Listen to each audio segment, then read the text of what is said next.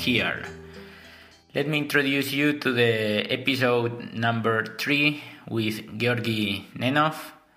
I found myself in the city of Sofia in Bulgaria, a country of the Balkans, and I had the extremely pleasure to count for my first interview in English with uh, Georgi Nenov, a famous podcaster, and really follow it in his country. I believe we connected really, really good. He had really the will, you know. So he brought me good vibes in terms of my future. That it's okay to stay like I am now. I thought that this was going to change, you know. The older you grow, the least you wanna share, the least, the more selfish you become. But he gave me hopes in that sense. Let me introduce you a little bit to put you in context. Um, he started his career when he was around 22 as a junior specialist in the field of railway transport. Then he founded his own company in the same industry, transport infrastructure. Then, more or less in 20, 2013, he started working as a as a Lufthansa Technik, uh, Sofia, in Sofia, as sorry as logistic specialist in in this company. And back in 2018, he decided to create his his own podcast. So that's that's everything to start. Let's go to the interview. Empezamos.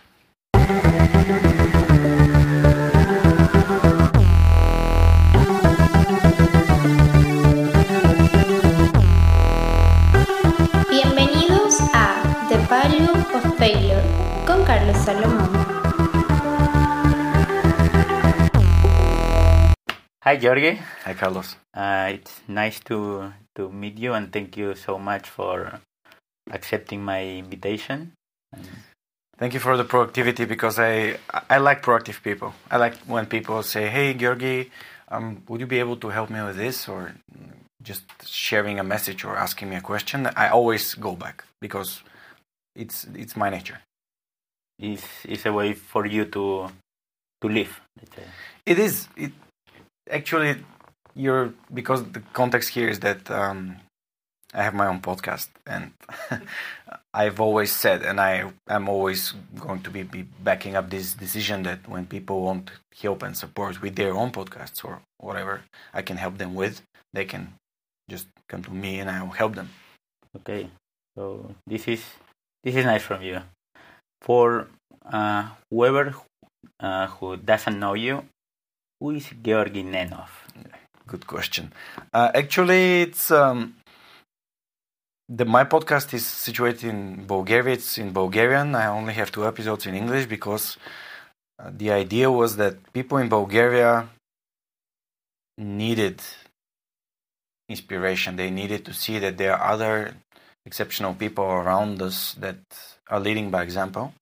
And um, for me, it was like a like a local cause to, to support the people around me to know that there are exceptional individuals not only in the USA and Germany and uh, Western Europe, Western Europe, but also in Bulgaria too. And um, everything started from a, a, dream that I formulated as my dream is to help others uh, live happier and better lives. And I realized that this has been my goal since I can basically remember myself growing up as a kid, helping others. Say, Georgi, can you help me move? Can you help me like store the uh, the chopped wood in my village? And I I've always been there for my friends, and not only for my friends but for my relatives too, like the guys that just know me through a friend or. And um, it's a mission so that's who I am a nice person trying to help others. As your nature, let's say. Yeah, it's a, it's a realization that I came to when I was 29, 30. and I was wondering what did I do for the last like 10, 15 years. I didn't know that. I didn't. I've lived it, but I didn't know it. Okay. Okay. You. It sounds like it rang a bell in you as well. yeah, like th- I, I have uh, so many existential questions, and the older you grow, the more you have. So I understand you totally, Mm. you know. So that's why, like, I stop a little bit to think about this. Um, Georgi, explain me a little bit about your background. Okay. Uh, I was born in 1986. As for the listeners here, uh, f- the way to remember when I was born is the year and the month that Chernobyl exploded. uh, I was basically born on the 3rd of April 1986. My mother is a geologist. She's a like science uh, researcher. She she works with uh, stones uh, and the funny thing is, she's called Petya. Petya comes from Petros. Petros means a stone in Greek. And my father is an engineer. He's a professor. He's also um, uh, like a career in study, like teaching and spreading his his knowledge through his students. Uh, he's a professor in um, railway, so he's uh, basically a railway expert, one of the largest experts in Bulgaria and uh, since I was a kid, uh, I've always loved sports. I've played football. Uh, I remember my grandmother, one of my grandmothers, saying, "You need to play volleyball." And I was like, "No, no, no! Volleyball is uh, is not my sport. Football is my sport." And I was chasing the ball, running after it.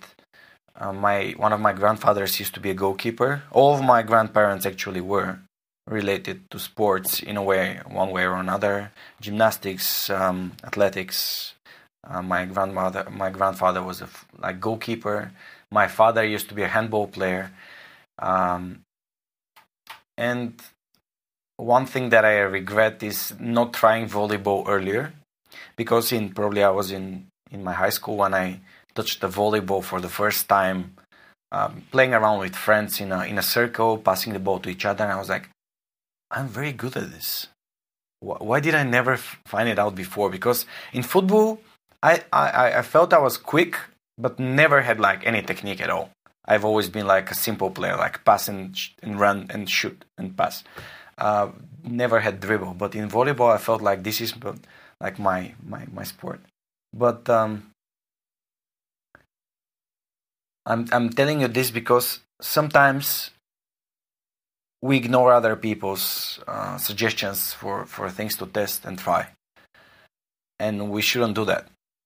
I mean, we, we do it because we think that we know, but we rarely know everything. So, in order to be sure, we just need to try it. Um, probably if I started playing volleyball, I wouldn't be here talking.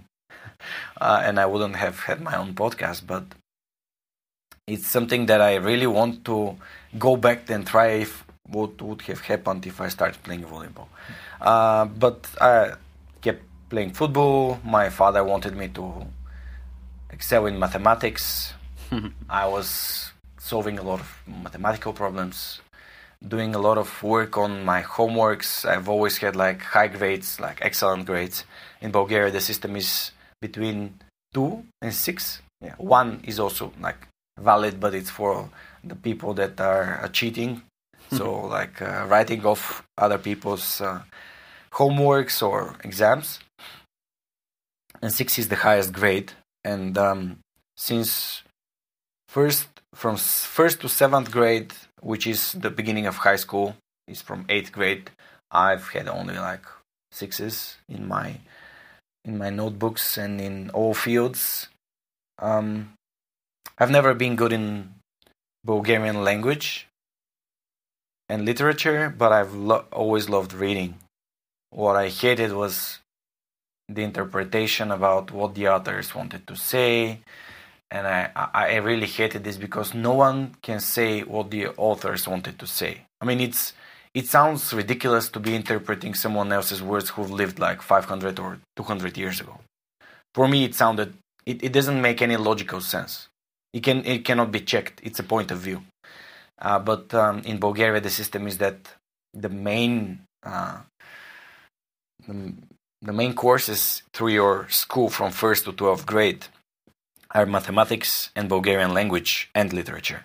So I've suffered a lot, really. I mean, this was very, very hard for me. Can you explain me a little bit more about the interpretation? What, Yeah. what, what was your point? Mm, the point is, imagine reading um,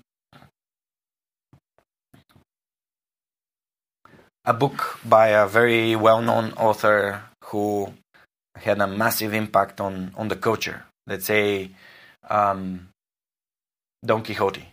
Mhm. So Don Don Quixote is in the high school in the high school literature for in Bulgaria too.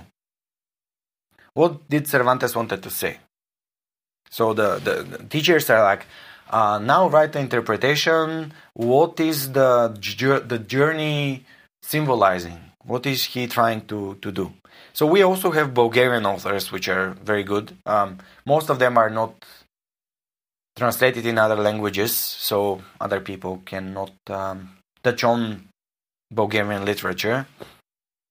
But uh, having an exam about what did Cervantes wanted to say and uh, uh, the character, what what he symbolizes, and all of this, it's it's interpretative. So I, I once wrote an essay about uh, Shakespeare's Venetian trader. I don't know what what's it called in in, in Bulgarian. It's uh, the, the trader from Vene- uh, from Venice. And the quote is, "Not everything that glitters is gold." And this can bring you anywhere. This is an essay that you can write about everything, but this uh, it's not a literature in Bulgaria. It's not about essaying about what you think. Uh, it, it it actually um, symbolizes or says, but it what the author wanted to say is that you need to be absolutely certain uh, that this is what he wanted to say, and this really got on my nerves because I don't want to learn by heart what others wanted to say, um, which no one can be sure of. It's like looking at the picture and saying, "Yeah, the author wanted to say that um, you're lonely when you're in another country." Or Okay. like, it, it, it sound it, it doesn't make any logical sense. Maybe because I'm a mathematical and logical person. Maybe not. Who knows? But I hated it, and it's funny that I'm very cautious about my like literature now and um, writing and spelling and everything. But Would you consider yourself a person who doesn't like people to tell you what to do?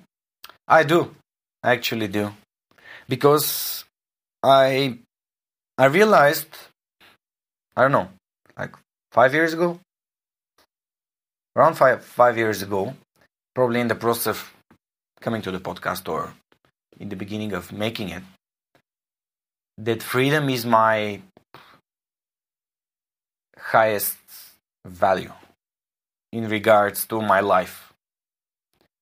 So it's interesting that you, you spotted that that quickly, but I don't like being said what to do.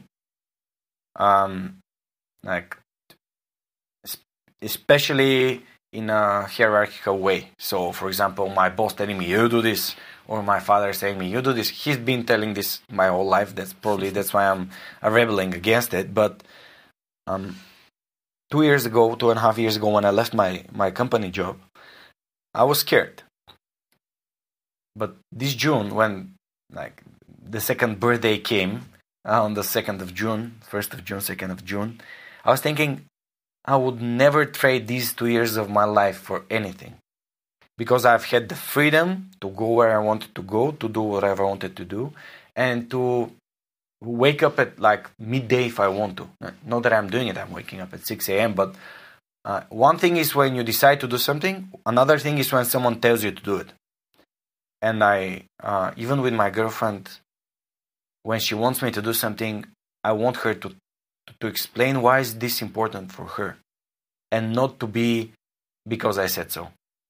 Because I said so is um, something that basically uh, triggers me about I'm getting emotional and really not not doing what, what other people wanted to do. Uh, not to oppose them, but because I don't want to.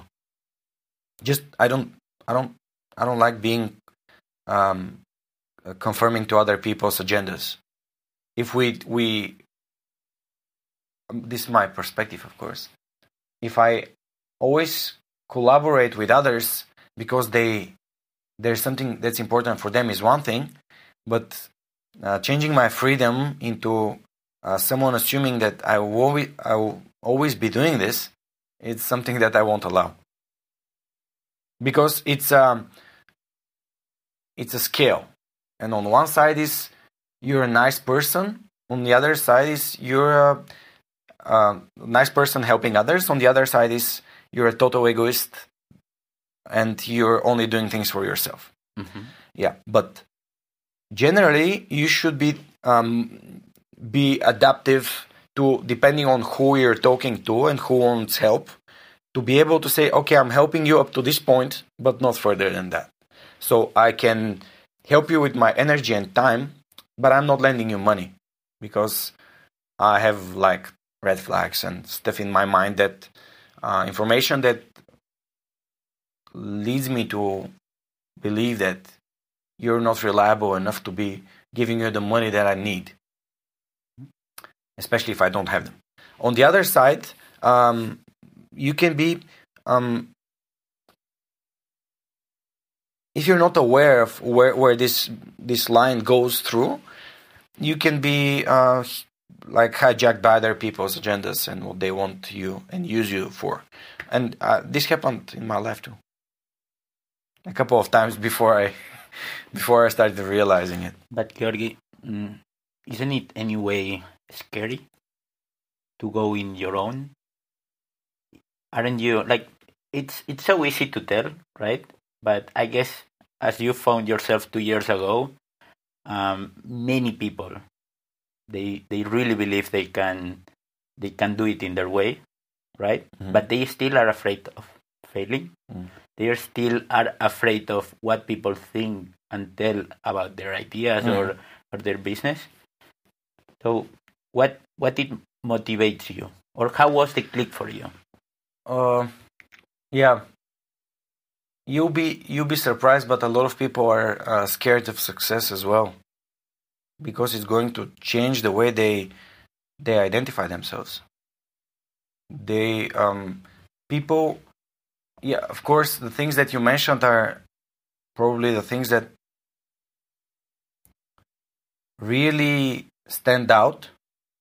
Failing, like and failing is not a problem. It, it's not about the failure itself but it's related to the other thing. What are the others going to say about this failure? And um, yeah some sometimes people are like what am i going to say about my own failure? And self-fulfilling prophecy is like yeah i knew i, I am unable. I knew it. Uh, i'm not capable of doing this. But if we if we've never tried then we are absolutely unaware if anything can happen. I mean, let, let's take a like um, like let's make an analogy here. There's a chance when like a man and a woman make love that they can have a baby, like they can become pregnant, but she might not become pregnant. I mean, there's a like there's a chance of not succeeding in there too but it's not it's not a failure. It's just how like the body and the life works. Some some tries do work. Others need to be repeated again and again and again until it works. And no one is um, saying yeah um, i couldn't uh, write in the before i went to school and so i'm a failure. People like trying again and again and again and this effort leads to progress and the progress leads to results i mean can can we say that shakespeare or like Homer or um, any of the, the great literature writers was born with the ability to write No one was born with the ability to write. And Stephen King had his uh, books thrown in the in the bin, and his his wife had picked them up from there. And he was not Stephen King before he he was acknowledged for writing in an interesting way, and he's probably one of the best writers that current, presently live on, on, on the earth. But if he never tried writing, if he never had the idea of writing, then this would have never happened. And Stephen King would have been like Ivan Ivanov, like uh, I don't know what's in what's the most common name in in in, in, in the Spanish word, but Paco Garcia. Paco Garcia. So it's uh, no one would Yeah. have known who Stephen King is. Yeah. So trying is like Mark Twain has this quote: um, "You need to start." I mean, every greatness, like you cannot, you cannot succeed in anything before you've tried it. I mean, a- any, there is nothing you can succeed in without trying it but we we, we, we label things It's like, hmm, this is hard and this is impossible and five years ago people thought no one is going to listen to our long podcasts in bulgaria What? Going a little bit more Mm. into your story. Mm. What were you for real risking when you started to do your own podcast? nothing, What were you? Nothing Nothing. nothing was risking because i The comfort of your job, no actually no your status. Mm-mm. No, it was just um, the the notion in my head was that I can do something parallel to my job that can help others. I mean, I was risking only not spending two or three or four hours of my week playing football or playing computer games or binge watching Netflix or doing something else or meeting my friends while I'm recording a podcast or while I'm prepare, preparing it or putting the Facebook post or like airing it.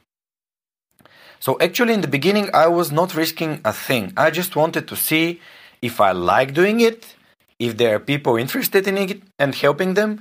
And the third thing is um just it was just the notion of trying something else and see if I like it. It's like you see a, a, a ball jumping around on the street and you see kids playing and you go and say hey can i play with you guys? And what are the rules? And they're like okay these are the rules. And you found out that you like doing it. And you keep going there and playing with them. So it was in my head it never the, the, the podcast as a project never appeared as a business venture as um, something that's going to stand out in front of like thousands of people it, it was just something that I like doing. And this is what I, I would recommend to the others. Um, if you have something that you like doing it, keep doing it or just step up a bit. Put like two or three more hours a week on, in it, and at some point it is going to explode. It's going to. Um, I have friends of mine that started doing cakes at home, like homemade cakes with um, great ingredients and they started uh, taking the cakes to the offices for like office birthdays and people are like oh my god i've never tasted something uh, like that good in my life. And this is a validation of your idea of your business potential project potential um, cause or whatever you're interested in that says all the time that you have spent doing it and getting better was worth it so, but it, before it becomes a business idea or the notion of a business comes to your mind, it's still uh, something that you like doing. And you don't stop doing things that you like doing. So, if you have something that you like doing, you're going to be doing it for your entire life. And not until I'm uh, financially f- like uh, independent. If I am financially independent, here we'll be like filming and recording like at least two days and two days a week. And we'll be spending like great time together the whole like team because now i have like seven volunteers working on the project. And i want to do more of what i'm doing. So my perfect my perfect day would be I wake up in the morning, I go to do my Brazilian Jiu Jitsu class, then I have breakfast, um, and then I spend the day meeting great people or recording, and then I go to bed at like 9:30 or 10, so um, I can um, enjoy the next day too and keep doing what I'm doing. So this this is what I have been doing in the last two years too.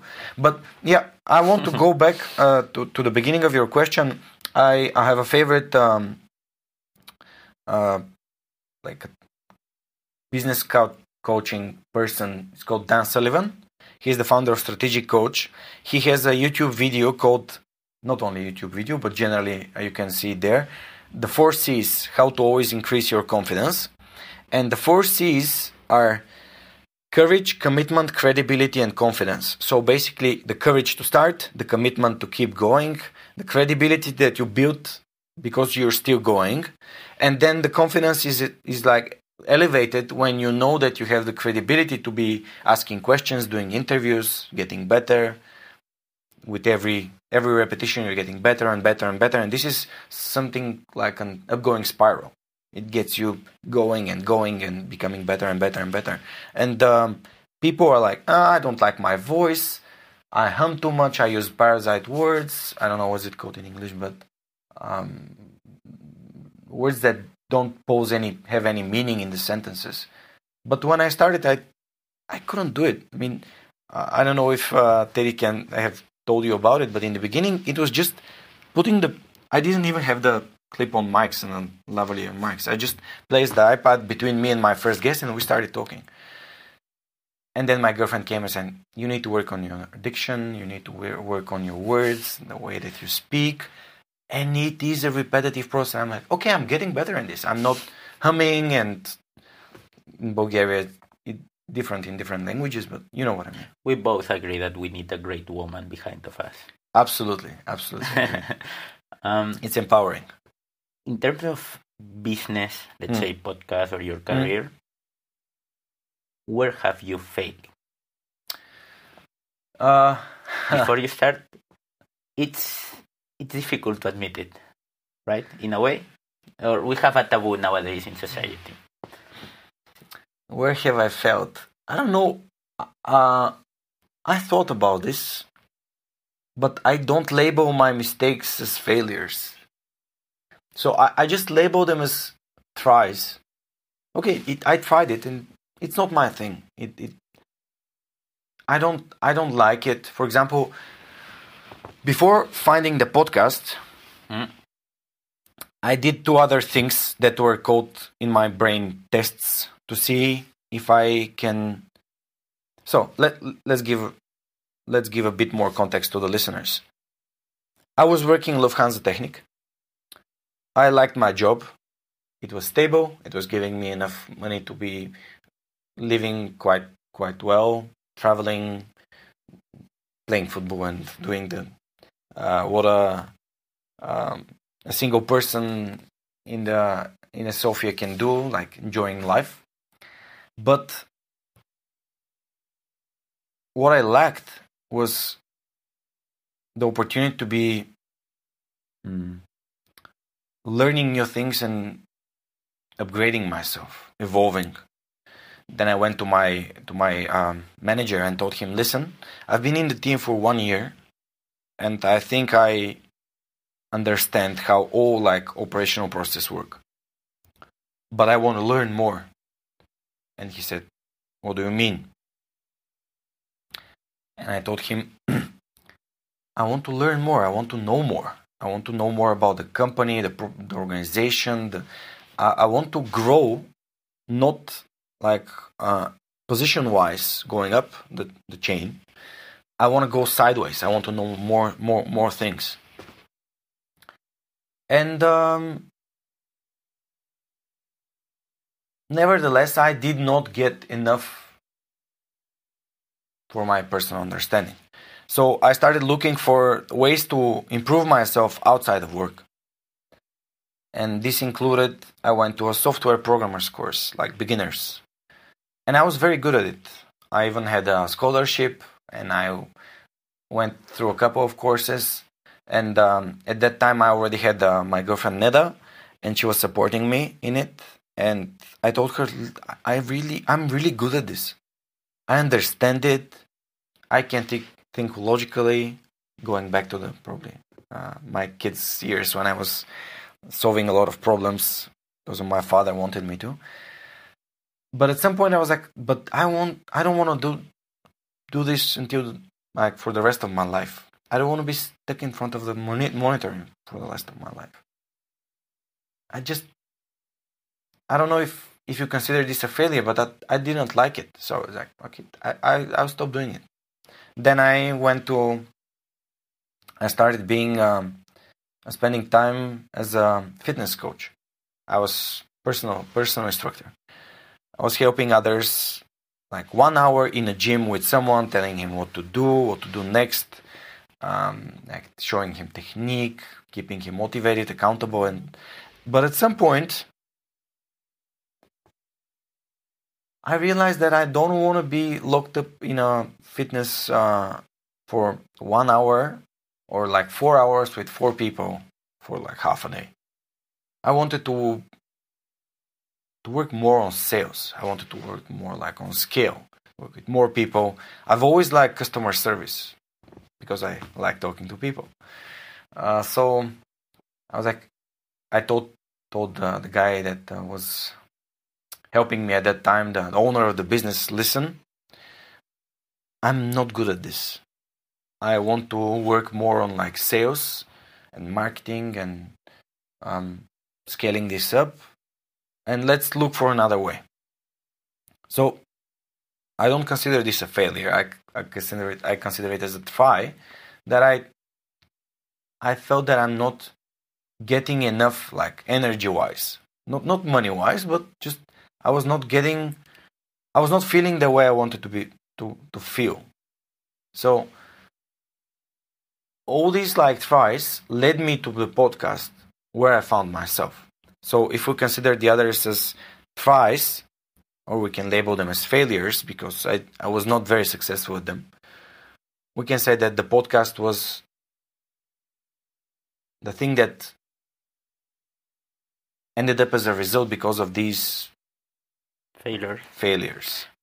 We can label it as tries if you like. But, yep. but you have learned from it, right? And and we can consider tries, failures, doesn't matter, but there was a point for you or a signal that makes you stop. Yeah. I didn't enjoy it anymore. And um should I, should I consider all my like previous relationships as failures? This can no. go to the personal side. Uh, I have um I have a notion that there's a concept that that it evolved in my mind in the last five years. It was I realized that everything that works in one field works in the others as well. So everything that works well in, in your in the field that you're very good at. Let's say you're very good at like fitness and being healthy and lean and everything. You need the attention, you need you need the time, the energy that you spent on exercising, preparing food, the attention to be like, okay, well I need to uh, prepare. So you, you, the, the things that work there work in the in the relationships as well. So business wise as well. Podcast and projects wise as well. Absolutely the same things. So would you say that your mathematics skills would work uh, applying it in, into your relationship? Not mathematics skills but if you look at the time that i spent uh, solving problems if you consider conversations and like difficult conversations sometimes spent with your girlfriend, it's the effort that you put into it, the effort and the energy. So this is it's not um then these things don't need to be identical as like names. So what do you do when you go to the gym? You say i'm going to the gym i have one hour or two hours What do you do when you go out with your girlfriend? You say, okay, I'm taking this time off of my reading, podcast producing, fitness, or whatever to be spending it with you.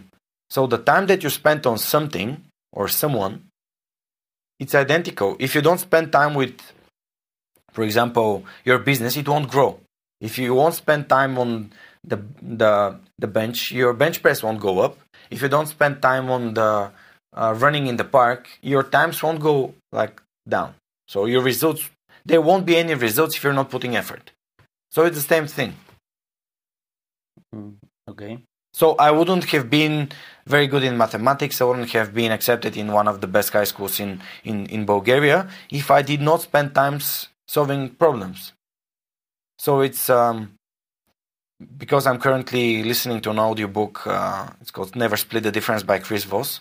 He's a former FBI uh, chief um, leader in um, negotiations with terrorists and and he says you don't fall to the level of your expectations uh, no you don't raise to the level of your expectations you fall to the level of your preparation so if you if you've never prepared if you have not put any effort into becoming better if you have not put any effort into speaking uh, having better diction writing without like uh, mistakes and spelling mistakes and writing mistakes and grammar mistakes you just you're just stuck there. And the only way you can go is like downwards because you're not Im- improving and evolving in a positive way. So it's the same thing with relationships. It's you spend time you communicate and you grow and you you you understand each other better. You know what the other person likes and doesn't like and you don't do the things that she or he does doesn't like and you do more of the things that they like. People are different so you need to adapt. So in regards to my previous relationships every one of them told me that i am not happy with things with certain things and i don't expect the other person to change them. I don't want to impose it.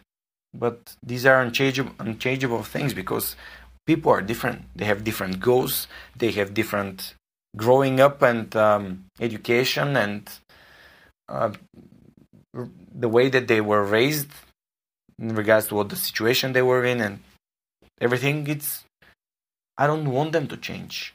I mean i don't want them to change because of me. I want them to change because of they want it.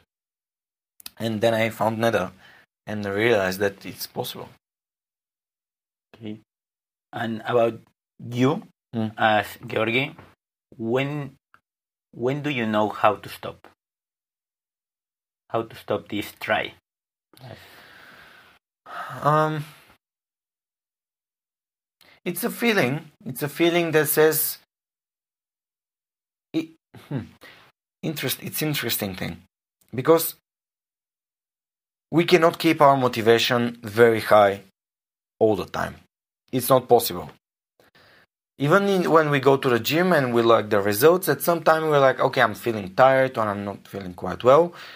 Um, but it's probably i don't know it's i don't have like a certain answer about this how i feel it i realize that i'm not getting any win out of it. Like win i can i don't define win as money or anything mater- material. In the seven habits of the highly effective people there's a habit number four says always think win-win. So whatever whatever I spend my energy on, I need to receive something back. Like I need to receive something like I felt more energetic, a new contact, um, a new idea, something that brings me value. And I don't I don't consider value always like monetary wise or just something that makes you feel good value is something that makes you feel like you're you're getting better you're getting better in one way or another or if i um find like find someone on the street an old lady i can help her with her bags and uh, the value that I'm getting is the fulfillment that I'm helping someone that needs help, and her thank you or her smile when I take her to her taxi or to her home. It's, but I don't. I don't know how I stop. I just don't like doing things, and I stop doing them. I realize it. Okay, it's it's not my it's not my cup of tea, literally. When people stop drinking stuff and eating other stuff, they do it because they don't like it. It's the same thing in life. It's I don't like um, the way that I spend my energy working full time on something that does not bring me any any value except for like paying my bills. So I stopped doing it. Okay. So I guess you have an approach to, to problems or Mm. to failure that you apply the same logic, let's say, behind. Mm. Okay. Um, which is a little bit different how I understand life because I adapt depending on the Mhm. situation. But for you, like we were talking, it just popped up the idea of a relationship, Mm. right? But once you are in your comfort zone Mm. in a relationship, how how do you really get out from from there? You know, applying your logic because I'm really interested in how Georgi Mm. approach failure and how he goes out and what he changed on him after this. the comfort zone of the of the relationship. Mm.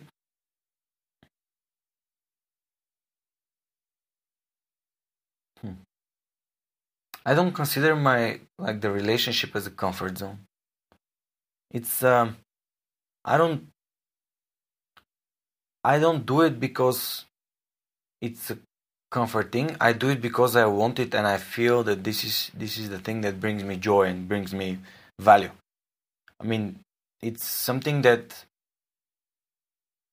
meeting someone that you can talk to and communicate freely and openly, and uh, you can discuss everything, and you can see that um, he does not, or she, in my case, she does not put herself in the center of our relationship, and I don't put myself in the center. In the center, it's like us together, like um, like both of us. It's like a system of planets with two suns in the middle of it. It's not like one person or like two halves of the sun bonding.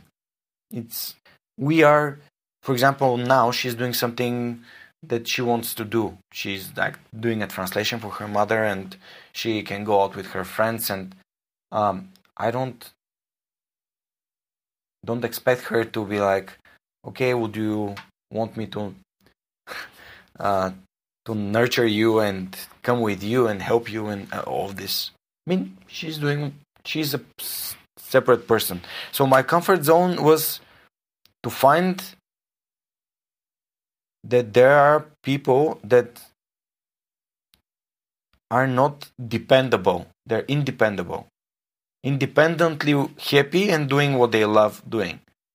Uh, and I, in the beginning, I thought that there are no such couples, no such relationships. But ended up ended up that I'm wrong. So the comfort was what others were thinking.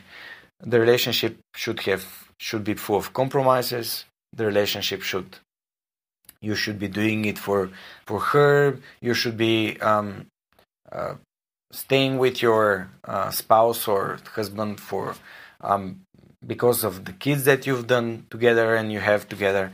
No, if you're not happy, you're not doing it. And the comfort zone ends up when you're like, okay, probably is, the solution is if you're not happy, this is the the signal. Signal is this is the comfort zone, unhappiness. So because um So for, For me. is the yeah yeah, being unhappy, being unhappy. unhappy. Yeah. So because if you're happy, you can you can grow together. You can you can do things that makes you feel good. I mean, what's what's the purpose of life? To feel happy, to be happy. not to lead a, a life that's uh, um, you. We don't need mortars. We don't need people that are like suffering. We need people that are happy. Don't do things that don't make you happy. Don't work for people that don't make you happy.